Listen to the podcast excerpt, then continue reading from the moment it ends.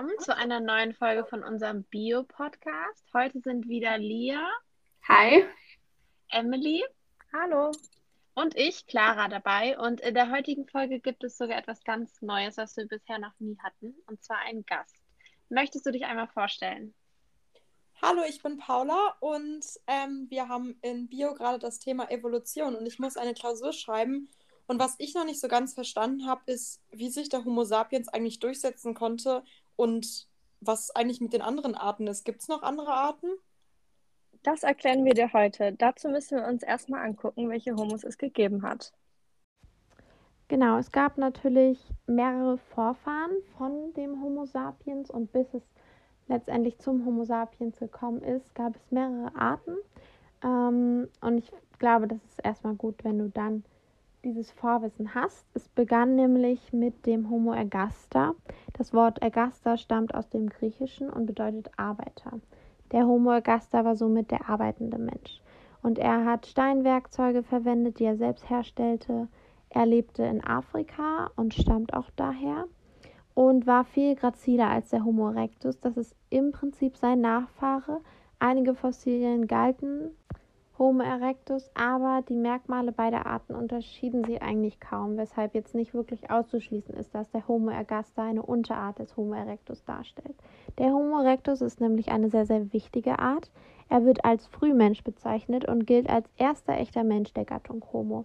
Er lebte vor ca. 1,8 bis 1,3 Millionen Jahren in Nordafrika, Asien und Südeuropa. Und Aussagen des Paläanthropologen Richard Leakey zufolge war dieser Homo erectus die erste hominine Art, die einmal das Feuer nutzte, vom Gejagten zum Jäger wurde und wie ein moderner heutiger Mensch laufen konnte, daher auch der Name Homo erectus, was der aufgerichtete Mensch bedeutet. Er war in der Lage, Wasserfahrzeuge wie Flüsse zu bauen, fertigte Werkzeuge her und verwendete das Feuer zum Kochen. Charakteristisch ist für den Homo erectus seine dickwendigen Schädelknochen sowie sein tonnenförmiger Rumpf.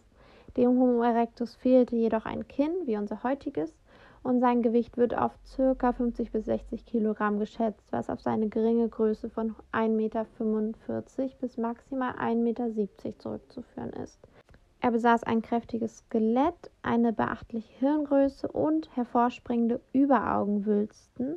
Überaugenwülsten, falls dir das nicht sagt, sind besonders häufig bei Affenarten, wie zum Beispiel den Schimpansen oder Gorillas.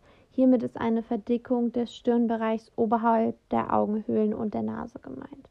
Die Menschen dieser Art, also des Homo erectus, besaßen ein deutlich zärteres Gebiss als das heutige. Die Zähne waren klein und die Kaumuskulatur war schwach ausgeprägt. Auch der Darm war wesentlich kürzer. Um sich jedoch zu ernähren, schließen Forscher darauf, dass er sich nicht nur vegetarisch von Früchten oder anderer weicher Nahrung ernährte, hauptsächlich soll er nämlich Wurzeln und Fleisch gegessen haben. Er zerstampfte und zerkleinerte die Nahrung mit den selbstgeschaffenen Werkzeugen und schaffte es somit, sein großes Gehirn trotz kleiner Zähne zu versorgen. Dass der Homo erectus in der Lage war zu kochen, ist bis heute noch umstritten jedoch durchaus denkbar. Dies zeigten Untersuchungen einiger Erdschichten und diese Moleküle, die dort vorkamen, kamen auch in heißen Quellen vor. Solche heißen Standorte könnten somit dem Homo erectus ermöglicht haben, Fleisch und Pflanzen zu erhitzen und somit zu kochen. Eine spätere Unterart des Homo erectus war der Homo heidelbergensis. Fossilien seiner Art sind 600.000 bis 200.000 Jahre alt und seine Überreste wurden 1907 in der Nähe von Heidelberg gefunden. Dieser Stadt hat er demnach seinen Namen zu verdanken. Einige Funde machten es Forschern jedoch schwer, eine klare Trennung zwischen dem Homo erectus und dem Homo heidelbergensis zu ziehen. Daher ist die Zuordnung einiger Merkmale immer noch recht unklar. Und daraufhin kam es dann zu der ersten Spaltung. Aus dem Homo erectus entwickelte sich der Neandertaler sowie der heutige Mensch. Der Neandertaler ist ja sehr bekannt. Er ist auch bekannt als Homo sapiens neanderthalensis und er lebte vor ca. 200.000 bis 27.000 Jahren. Seine Überreste wurden in Europa, im Nahen Osten und in Nordafrika gefunden. Er wurde nach dem Neandertal, welches in der Nähe Düsseldorfs liegt, benannt. Er hatte eine Größe von ca. 1,65 Meter, einen kinnlosen Kiefer, kräftige Oberaugenwülste, und ein großes Hirnvolumen. Außerdem war er sehr massig und stämmig und hatte sogenannte Muskelpakete. Forscher hielten ihn zunächst als archaisch und primitiv, eher einem Tier ähnlich als einem Menschen, aber mit der Zeit führten Forschungsergebnisse zu neuen Erkenntnissen. Er war sprachfähig, das zeigte ein gefundenes Zungenbein in Israel, er baute sogar fortgeschrittene Werkzeuge und Waffen aus Stein, Holz und Knochen. Zudem zeigten verheilte Knochenbrüche, dass die Neandertaler in der Lage waren, medizinische Behandlungen durchzuführen. Sie hatten sogar eine Begräbniskultur. Das heißt, sie führten nicht nur Bestattungsrituale durch, sondern legten Grabbeigaben in Gräber und hatten sogar fast schon wie heute religiöse Vorstellungen. Der Neandertaler gilt heutzutage nicht mehr als direkter Vorfahre des jetzigen Menschen. Früher dachten Wissenschaftler dies jedoch, also dass er eine Unterart des Homo sapiens sei, aber mittlerweile er wird als eigene Art angesehen. Der Grund des Aussterbens des Neandertalers kann bis heute nur vermutet werden. Eine Möglichkeit stellen die Heinrich-Events dar.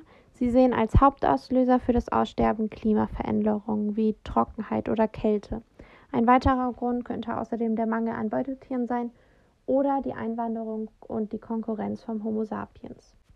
Nun zu einer eher kleineren, also wortwörtlich kleineren Art. Ähm, der Homo florensiensis ist 95.000 bis 12.000 Jahre alt und er hat eine sehr geringe Körpergröße, weshalb er auch der Hobbit genannt wird.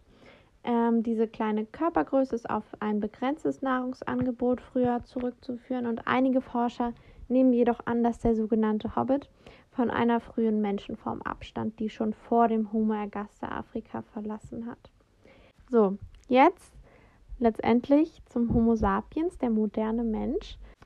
Er breitete sich von Afrika auf alle Kontinente aus und existiert schon seit 150.000 Jahren. Er war die erste Hominidenart, die auch Amerika und Australien besiedelte. Und der Homo sapiens entwickelte künstlerische Fähigkeiten, begann originelle Werkzeuge herzustellen, Musikinstrumente zu fertigen und Figuren aus Ton zu brennen. Und zudem spielten, so wie heutzutage auch in der heutigen Gesellschaft, Religion und auch Wissenschaft eine zunehmend größere Rolle. Typische Merkmale machen deutlich, dass sich der Homo sapiens nicht nur in Größe und Gewicht, sondern auch im Aussehen von dem Neandertaler unterscheidet. Der Homo sapiens war und ist auch größer, leichter und graziler. Er besitzt ein Kinn, keine ausgeprägte Überaugenwülste und anstelle einer fliehenden Stirn eine hohe Stirn. So, zuletzt gilt auch der Cro-Magnon-Mensch als früher Vertreter des Homo sapiens. Erste Arten des Cro-Magnon-Menschen lebten vor 40.000 Jahren im westlichen Eurasien und er war bereits ein Homo sapiens wie der moderne Mensch. Er wird jedoch nicht wirklich einer Art zugeordnet und ist auch nicht an sich eine Unterart, sondern eher so eine Zwischenart. Im Jahr 1868 wurden nämlich Überreste des Cro-Magnon-Menschen in der Höhle von Cro-Magnon in Frankreich freigelegt. Jedoch war er viel kräftiger gebaut als der Homo sapiens und hatte dünnwendige Knochen und einen gewölbten Schädel, aber auch, wie der moderne Mensch, eine hohe Stirn und ein ausgeprägtes Kinn. Er war in der Lage, Schmuck herzustellen und konnte Steinwerkzeuge fein bearbeiten und hatte auch eine künstlerische Ausdruckskraft. Dies hat man an Malereien festgestellt. So, ich hoffe, du weißt jetzt erstmal mehr über die Vorgänger des Homo sapiens, wo sie gelebt haben und was sie ausgezeichnet haben und was sie im Prinzip von uns, von den Homo sapiens unterschieden hat. Okay, vielen Dank, das habe ich jetzt schon mal verstanden. Aber wie hat sich der Homo sapiens jetzt eigentlich ausgebreitet und wo kommt er überhaupt her? Die Herkunft des heutigen Menschen ist nach wie vor umstritten. Dabei gibt es zwei verschiedene Theorien. Zum einen die Hypothese vom multiregionalen Ursprung des modernen Menschen und zum anderen die Hypothese vom afrikanischen Ursprung des modernen Menschen. Die Hypothese vom multiregionalen Ursprung des modernen Menschen besagt, dass es verschiedene Populationen in unterschiedlichen Regionen der Welt gab, welche einen Ursprung von vor wenigstens einer Million Jahren haben. Die verschiedenen Menschheitsgruppen haben über einen langen Zeitraum hinweg bestimmte charakteristische Merkmale herausgebildet und sich weiterentwickelt. Um Entwicklungslinien nachzuweisen, kann man bestimmte Übereinstimmungen in Merkmalen untersuchen. Übereinstimmende Schädelmerkmale deuten beispielsweise darauf hin, dass es australische Ureinwohner direkte Nachfahren des Homo erectus sind. Auf der Stufe des Homo erectus gab es laut der multiregionalen Hypothese bereits Anpassungen an die regionaltypischen Umstände des Lebensraumes der jeweiligen Population. Die verschiedenen Populationen haben sich hierbei unabhängig voneinander zu einer einzigen Art entwickelt. Begründet wurde dies zunächst mit dem inneren Bedürfnis zur Vervollkommnung. Dies ist jedoch nicht nachweisbar. Die Verfechter dieser Theorie stimmen damit überein, dass die Menschengruppen sich weitestgehend unabhängig voneinander entwickelt haben. Der Genfluss in den Kontaktzonen der Population sei jedoch nie unterbrochen worden. Es gebe daher einen kontinuierlichen Genaustausch zwischen den verschiedenen Populationen. Die Hypothese vom afrikanischen Ursprung des modernen Menschen besagt hingegen, dass die gesamte Menschheit einen gemeinsamen Ursprung hat. Der Homo sapiens entstand demnach vor etwa 150.000 Jahren in Afrika und verbreitete sich von dort aus über die gesamte Welt, wobei er in anderen Regionen lebende Menschen verdrängte. Hierbei gab es für die Herausbildung genetischer Unterschiede nur wenig Zeit. Begründet wird diese Theorie mit Fossilfunden. Die ältesten Fossilfunde stammen vom afrikanischen Kontinenten und sind ca. 130.000 Jahre alt. Daraus lässt sich schließen, dass die Homo sapiens aus Afrika stammen. Aufgrund von Fossilfunden lässt sich zudem die Ausbreitung der Homo sapiens nachverfolgen. Vor ca. 50.000 Jahren breiteten sie sich nach Ostasien aus, anschließend nach Europa und schließlich nach Amerika und Australien. Um Rückschlüsse über Verwandtschafts- und Abstammungsverhältnisse zu ziehen, werden molekulargenetische Untersuchungen gemacht. Dabei wird die Mitochondrien-DNA, kurz mtDNA, der heutigen Menschen untersucht.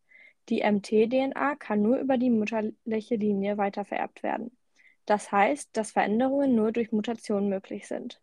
Man kann anhand der Anzahl der Veränderungen also auf die Anzahl der Mutationen schließen. Da alle heutigen Menschen sich in diesem Merkmal sehr ähnlich sind, lässt sich auf einen jungen Ursprung schließen. Zudem lässt sich die größte Variabilität bei Afrikanern finden, woraus sich deuten lässt, dass der Ursprung in Afrika liegt, da dort die älteste Entwicklungslinie entstanden ist. Alles klar, vielen Dank. Ich habe jetzt noch zwei Fragen. Und zwar, wo genau liegt jetzt der Hauptunterschied zwischen den beiden Hypothesen? Könntest du das nochmal für mich zusammenfassen? Na klar, der Hauptunterschied zwischen den beiden Hypothesen liegt also grundsätzlich darin, dass die multiregionale Hypothese besagt, dass es mehrere Menschheitsgruppen gab, welche sich dann unabhängig voneinander zu einer einzigen Art entwickelt haben, also das, ähm, was wir heutzutage sind. Und die Hypothese vom afrikanischen Ursprung besagt hingegen, dass alle Menschen ursprünglich aus Afrika stammen und sich von dort aus über die Welt ausgebreitet haben, wobei sie Menschen, die an anderen Orten gelebt haben, verdrängt haben. Alles klar. Und wie konnten die Menschen damals überleben und wie konnten sie das Wasser überqueren, um neue Regionen zu besiedeln, wo sie dann die anderen Menschen verdrängt haben? Aufgrund ihrer Fähigkeiten im Umgang mit Feuer konnten sie sich auf das damalige kalte Klima in Europa einstellen und zudem konnten sie feste Unterkünfte errichten, ähm, wobei es außerdem da davon ausgegangen wird, dass sie vermutlich bereits Flüsse bauen konnten, weshalb sie dann auch das Wasser überqueren. Ah, das macht Sinn.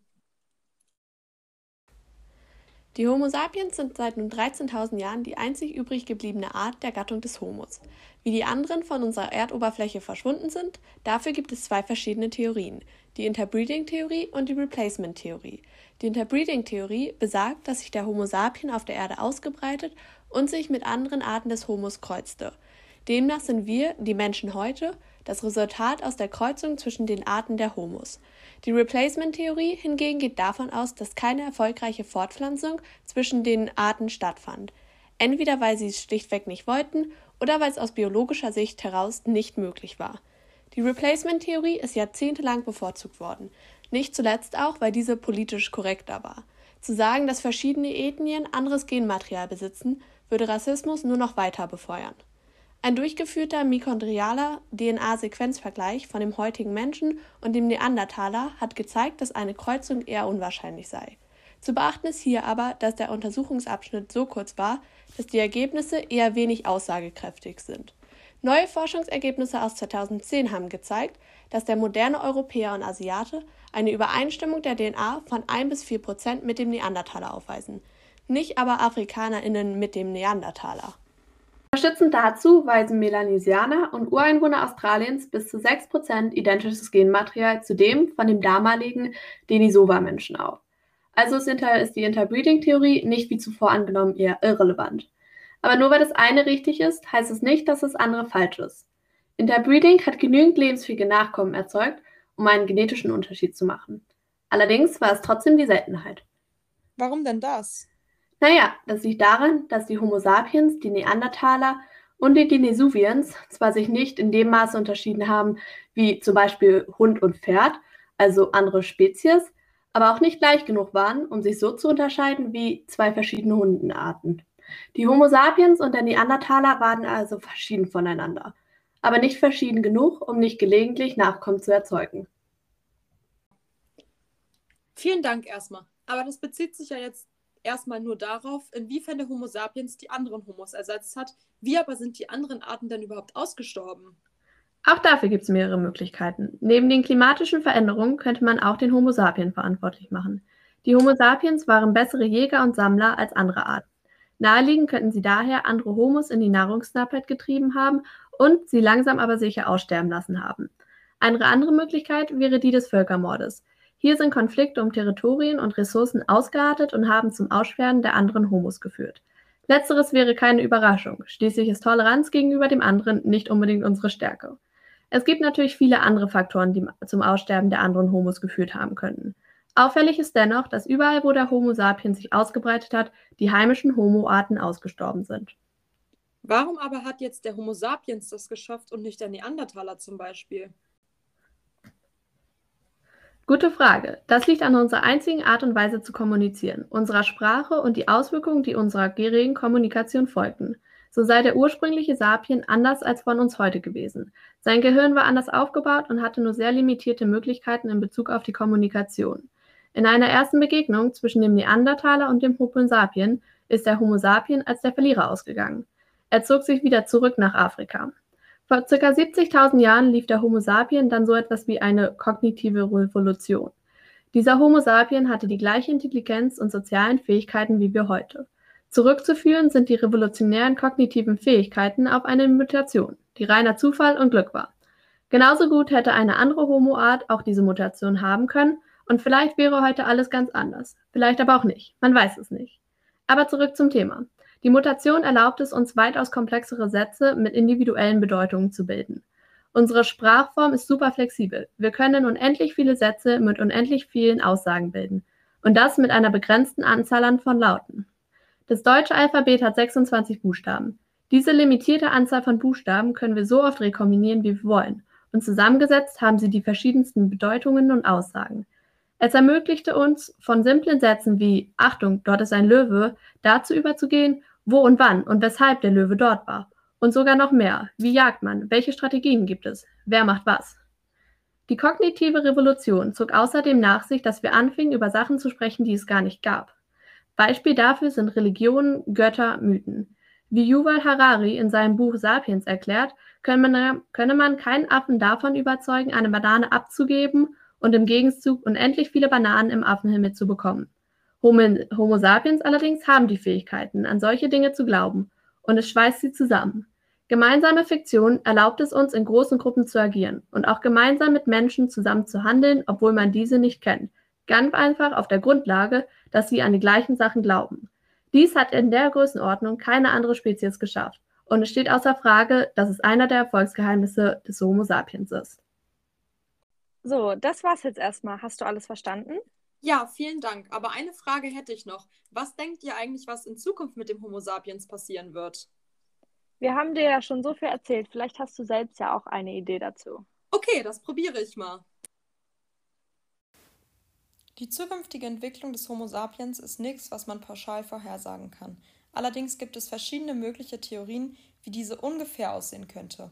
Geht man davon aus, dass der Homo sapiens sich normal weiterentwickelt, da Evolution ja ein nicht endender Prozess ist, lässt sich zum Beispiel vermuten, dass der Mensch noch größer werden wird, was sich im Rückblick auf die bisherige Entwicklung der Körpergröße logisch erklären lässt, wenn man davon ausgeht, dass sich keine dies beeinflussenden Faktoren verändern. Gleichzeitig ist eine höhere Lebenserwartung im Zuge der Wissenschaft und neuer Innovationen derer zu erwarten, wobei der Faktor von Wissenschaft und technischer bzw. medizinischer Entwicklung keinerlei Gewissheit mit sich bringt. Forscher arbeiten aber aktuell auch schon an Genmodifizierung, was entweder die Evolution künstlich beschleunigen könnte oder aber auch zur Entstehung einer völlig neuen Homoart führen könnte, da sich die vergangenen Arten auch nur minimal in ihrer DNA vom Homo sapiens unterscheiden und somit die Wahrscheinlichkeit, dass bei Genmodifizierung eine völlig neue Art entsteht, nicht zu unterschlagen ist. Dafür würde auch sprechen, dass sich die Homo-Arten in der Vergangenheit abgelöst oder verdrängt haben. Der Klimawandel ist allerdings ebenfalls in die Zukunftsprognose mit einzubringen, da wir an das Klima angepasst sind und eine zu große Schwankung oder Veränderung sich auf unsere Population auswirken würde. Schon vor 27.000 Jahren fand eines der Heinrich-Events statt, was die Population des Homo sapiens reduzierte und zum Aussterben der letzten Neandertaler führte. Deutlich wird also, welch einen größten Effekt das Klima hat, jedoch ist auch hier das Ausmaß der Folgen nicht genau einzuschätzen, genauso wie die generellen Auswirkungen des Klimawandels. Zusammenfassend handelt es sich also bei allen Vermutungen lediglich um Prognosen, die erst in der Zukunft widerlegt oder bestätigt werden können, dass aber zum Beispiel der Klimawandel oder die Entwicklung der Wissenschaft den weiteren Verlauf der Evolution beeinflussen wird, ist hierbei unumstritten. Sehr gut, das hätte ich selbst nicht besser erklären können. Da hast du heute ganz schön viel gelernt. Ja, vielen Dank. Ja, danke schön, Paula, dass du heute unser Gast warst. Wir bedanken uns auch bei unseren Zuhörern und dann bis zum nächsten Mal. Tschüss. Tschüss. Tschüss. Tschüss.